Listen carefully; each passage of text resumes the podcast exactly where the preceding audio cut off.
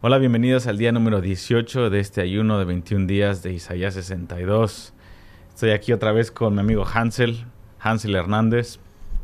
Y hoy vamos a hablar específicamente cuál ha sido nuestra experiencia en este ayuno, las, las cosas que hemos recibido de Dios en cuanto a nuestra expectativa como intercesores. Hemos estado poniendo mucho peso en la enseñanza, lo cual es, es increíble, es la palabra de Dios pero quiero más que hablemos de nuestra experiencia y expectativa que hemos eh, que tenemos como intercesores, porque eso es lo que somos primero que nada, estamos intercediendo aquí. Y cuando tú intercedes y oras y haces preguntas, el Señor te da respuestas.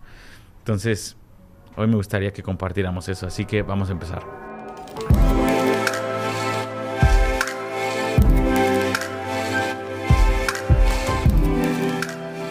Ok, fue hace tres días, fue este viernes, que creo que recibí la revelación que estaba buscando y que le estaba pidiendo a Dios. Vino de sorpresa para este ayuno, para mí personalmente. Y obviamente no puedo compartirla. y tiene que ver con Jerusalén. Tiene que ver con Jerusalén y tiene que ver con, con un, um, dos, dos capítulos en el libro de Apocalipsis que tampoco voy a decirles porque no es el punto pero hay un momento en donde estás, eh, cuando, cuando haces un ayuno corporativo, hay varias dimensiones en las que Dios opera. Este ha sido, no sé, mi número 20 tal vez de ayunos largos que he hecho con un grupo de gente tan enfocado así, de diferentes días, ¿no? Diferente largo, pero em, para mí ha sido un, fue una sorpresa recibir eso, pero hay un momento en donde tú recibes por lo cual estuviste contendiendo, como con Daniel 10, que está contendiendo en ayuno y oración y de pronto, después de 21 días, recibe la respuesta y sabes que es el momento de transición, sabes que tienes que cargar ese bebé que Dios te da y tienes que correr con eso. Entonces, para mí el resto del ayuno ha sido cultivar esa revelación y aún decirle, ponerle pausa a algunas juntas, algunas cosas importantes para poder escribirlo. Y ahorita me he estado dedicando solamente a escribirlo y, este, y procesarlo un poco más con mi esposa y con un par de líderes aquí de confianza eh, para decir, ok, esto es lo que está, estoy recibiendo. Entonces, ah, para mí fue este viernes, Hansel. ¿Cómo ha sido para ti? ¿Cómo te has sentido? ¿Te sientes débil? ¿Te sientes feliz? ¿Cargado? Ambos estamos en transición. Este sábado va a haber una gran transición en nuestra vida. Ah, pero, pero ¿cómo te sientes? Me siento lleno de la carga de Daniel. El libro de Daniel ha sido muy importante para mí este ayuno. ¿Todo el libro de Daniel? Específicamente Daniel 10 y, eh, hablando del estilo de vida de Daniel. Sé que como intercesores siempre hemos hablado del estilo de vida de Daniel y cómo es una figura a la que nosotros tenemos que ir. Claro. Pero ha tomado un, un eh, una hoja aún mayor en mi vida durante este ayuno. Y hay dos cosas de Daniel que me encantan. Número uno, que Daniel fue entendido. Mm. Daniel, desde antes del ayuno Dios me venía hablando de Proverbios capítulo 2, donde habla de aquellos que buscan el conocimiento y aquellos que buscan entendimiento y que claman por entendimiento. Y era algo que antes del ayuno venía clamando como Dios, dame entendimiento, dame entendimiento. Y de hecho hablamos de eso en un podcast, sí, sí, por entendimiento. Exacto.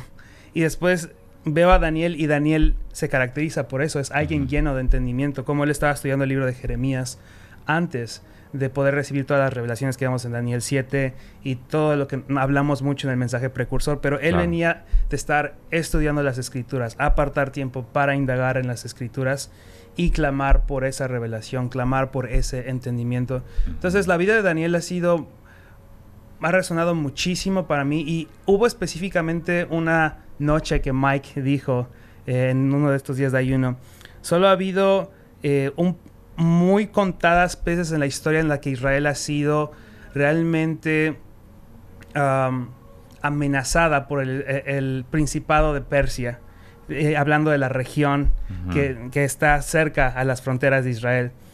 Y una fue cuando estaba Daniel, otra fue con Esther, y en ambas Dios levantó a intercesores por Jerusalén, intercesores por Israel. Levantó una Esther, que lo hablamos en uno de los podcasts, levantó a Daniel. Dice, y en este tiempo donde hay muchas dinámicas sucediendo en Medio Oriente, que parece que ese principado está levantando otra vez a querer exterminar al pueblo judío, Dios está levantando a 100 millones de intercesores, 100 millones de Danieles, 100 millones de Esteres por Jerusalén, por Israel. Entonces es algo que se me hace tan clave y es algo que creo que la razón por la cual Daniel ha resonado tanto en esta ayuda en mi vida es porque mm.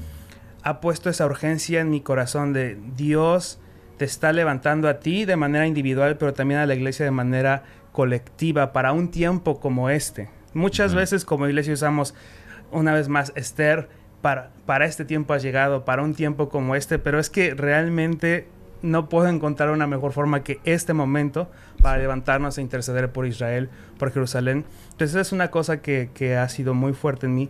Yo, creo, yo creo que la segunda sería poder ser parte y ser intencional en querer ser parte en la narrativa de la historia que Dios tiene en la tierra y no solo poder ver la historia como algo pasado, sino poder poderlo ver en tres dimensiones. Aprendo y tengo un contexto y un marco más rico porque veo la historia de Dios, pero al mismo tiempo abrazo la parte pastoral que Dios tiene para mí el día de hoy, los retos, ah, los cambios que está pidiendo en mi vida. Y al mismo tiempo, mientras intercedo por entendimiento en el presente, abrazo hacia dónde va la historia que Dios está, está haciendo. Entonces son esas, esas tres dimensiones donde quiero ser, quiero tener conocimiento, quiero ganar entendimiento, estudio las palabras de Dios, estudio lo que ha pasado en la historia, pero al mismo tiempo dejo que en el presente Dios me siga hablando en lo pastoral, pero abrazo la narrativa a la que Él va. Entonces yo creo que esas han sido las dos cosas en las que Dios me ha estado mm. una y otra vez hablando en la palabra. Sí, porque así es como se hacen las sectas cuando eh, se estudia la palabra de Dios sin entendimiento, sin contexto histórico, abierto a cualquier interpretación que comienza bien y siempre termina en la carne y sin una parte eh, y, termina siendo sectas, ¿no? Que se están centradas en el hombre, súper tóxicas y cosas horribles. Pero en general, como aún como cristianos saludables que amamos a Dios, eh, si no podemos aterrizar lo que Dios hizo en el pasado, anuncia el futuro en el hoy, con una, un cierto espíritu profético de que lo quiero hoy, Señor, y también con el sermón del monte aplicándolo, me voy preparando para ese tiempo, pero también para mi encuentro con Dios. Y dejamos de ser cristianos, pero somos, entre comillas, teólogos que lo saben todo pero no cristianos en el presente, que la gente te ve y dices, bueno, honestamente Jesucristo dijo eso, dijo, todo lo que le dicen los fariseos y escribas, que eran los eruditos, hagan todo lo que les dicen. De hecho, ellos están observando la ley. Entonces, sí, apruebo lo que ellos dicen, pero no hagan lo que ellos hacen. Wow. Ese para mí es como... y, y, para mí eso es eh, lo, lo que está diciendo, es, ok, ¿cómo podemos vivir. Y eso tiene que ver también ah, con lo que Dios me estaba, me abrió los ojos a la escritura, una parte para mí nueva en la escritura que nunca había considerado y me sorprendió relacionada con Jerusalén y Apocalipsis ah, capítulo, capítulo 17 y 18. Y a final de cuentas, eh, hemos estado hablando mucho del problema que hay de Israel, las naciones, no hay solución.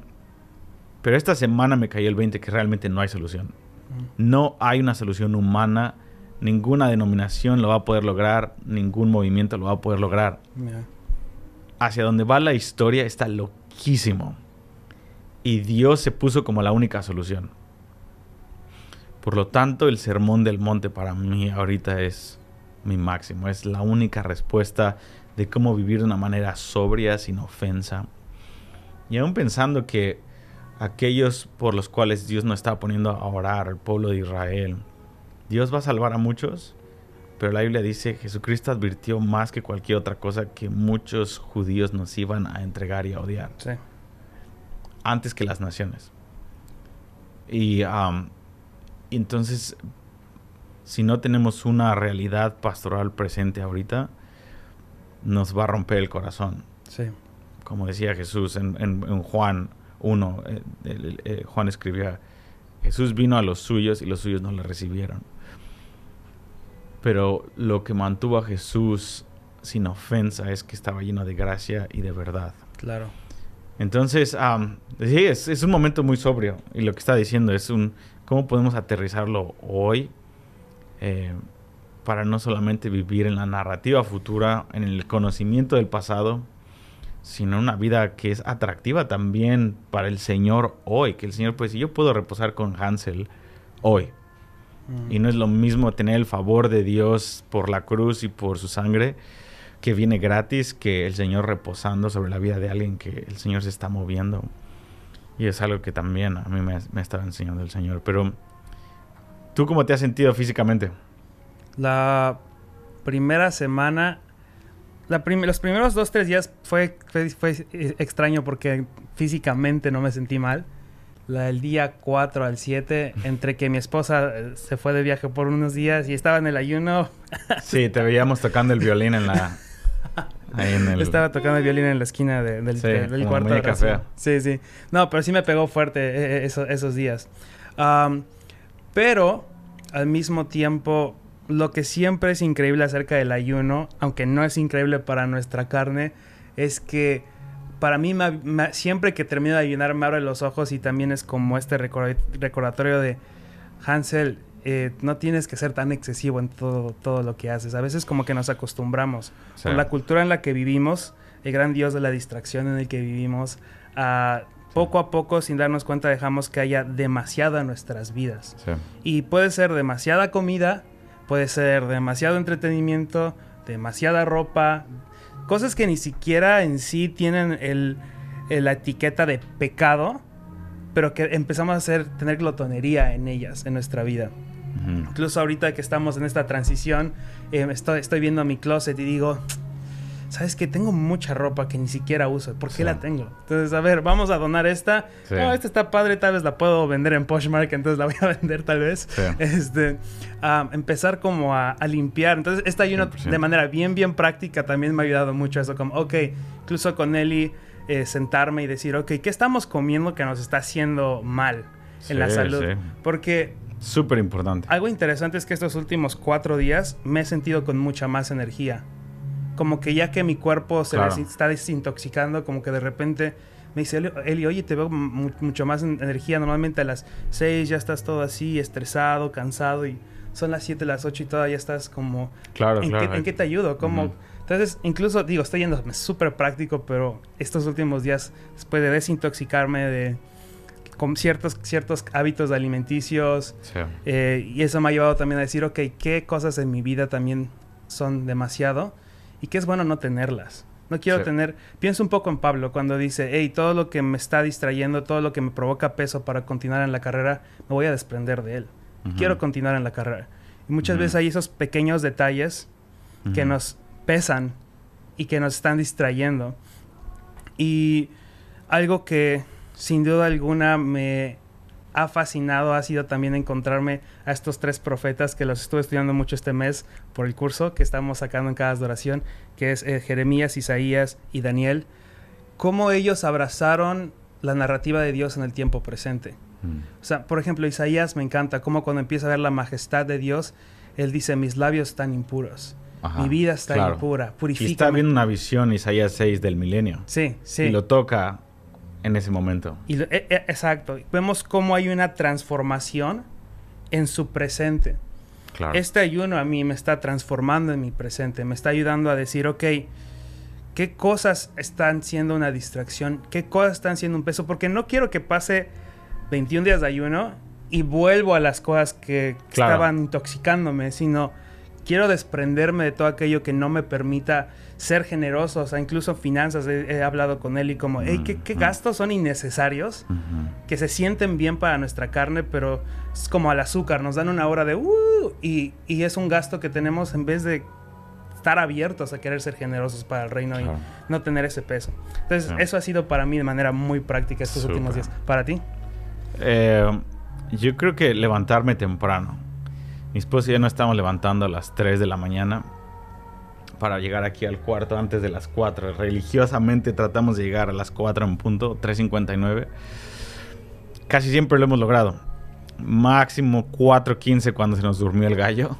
Pero este, es, es- eh, Gabe está aquí de 4 a 8 y ella se va a cuidar a los niños. Y Glory, que está detrás de cámara, se queda con los niños por una hora o dos. Pero yo me quedo hasta las 12.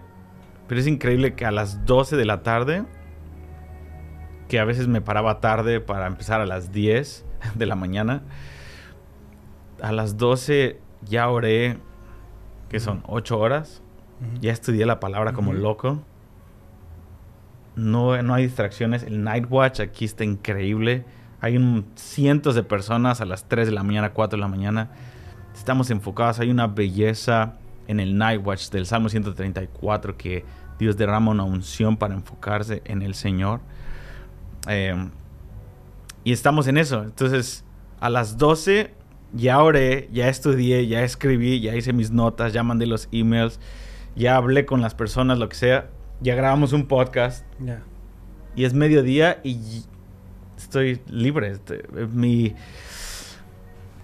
Es increíble, hay muchas bendiciones en la palabra de Dios de orar y encontrarte con Dios antes de que salga el alba, antes de que salga el sol. Mm. Y es súper práctico y hemos estado hablando Gabe y yo. No hay que volver a, a lo, a lo otro en donde los niños te despiertan y ah, estás de malas a las siete y media porque se levantan a las seis y media a veces y es ya, ya saliste perdiendo, estás a la defensiva. Sí. Pero ganarle en la noche, encontrarte con Dios y decir, tú eres mi única cosa, tú y el café. con nuestro café en mano, eres tú, Señor, y con café en mano podemos abrazar el día mientras sale el sol. Es algo que no vamos a cambiar. A las 8 de la noche somos unas papas y nos dormimos a las ocho y media, 9 cuando estamos mensaje, cuando Hansel me manda mensajes todavía a las 9 de la noche. Ah, es. Sí. No, de hecho es 40 cierto. pendientes. 50 mil Yo pendientes. soy, yo soy la razón de su Sí, insomnio. él es el CEO ah, de mil operaciones que tenemos. am, pero sí, es algo que queremos abrazar. Es algo que no queremos soltar y es tan práctico como eso. Y de hecho, de lo de la ropa, pasó un- algunos meses antes. Ahorita nada más tengo seis playeras. Y de esas seis, tengo seis modelos iguales, que es de nuestro merch. y como cuatro pantalones. Y lo demás son suéteres que se utilizan y ya. Pero es aún llegar al closet y decir, Exacto. tengo cinco o seis opciones. Sí, Y eso es todo. sí. Y aún en esas cosas, si es un ídolo que se tira. Lo demás yo lo regalé todo. Se lo regalé a George y a- Y está padre, bendices a los demás, pero es, es una carga menos de que, ah, ya no estoy viendo en internet qué comprarme. Sí. Sino voy a Target o voy a casas de oración y digo, ok, voy a pedir esta y voy a ponérmela y 100 veces, aunque no me interesa cómo me vea. Sí. O sea, quiero verme bien, claro. Y pero te ves no bien. estoy en una compulsión de, ¿no? Voy a comprar seis cosas que están padres y fuera de eso, y eso y guardar el sábado. Un día de reposo, que lo hacemos Sí. nosotros los domingos. Sí. El día de reposo. No soy sabático, no crean eso, pero es un mandamiento que está ahí en la palabra de Dios, es sabio. Entonces estamos en eso y este ayuno ha intensificado esa realidad. Pero la, la palabra de Dios, podría besar ahorita mi Biblia, es Sí. ah, increíble. En fin, entonces, seguramente tú estás en la misma. Seguramente tú estás ahorita peleando por esa revelación. Continúa, no dejes al Señor hasta que el Señor te toque con algo. Sal de este, sal de este ayuno embarazado con una palabra de Dios. Así es. Nos vemos mañana para celebrar el día 19. Ya casi terminamos. Y Dios te bendiga. Nos vemos mañana.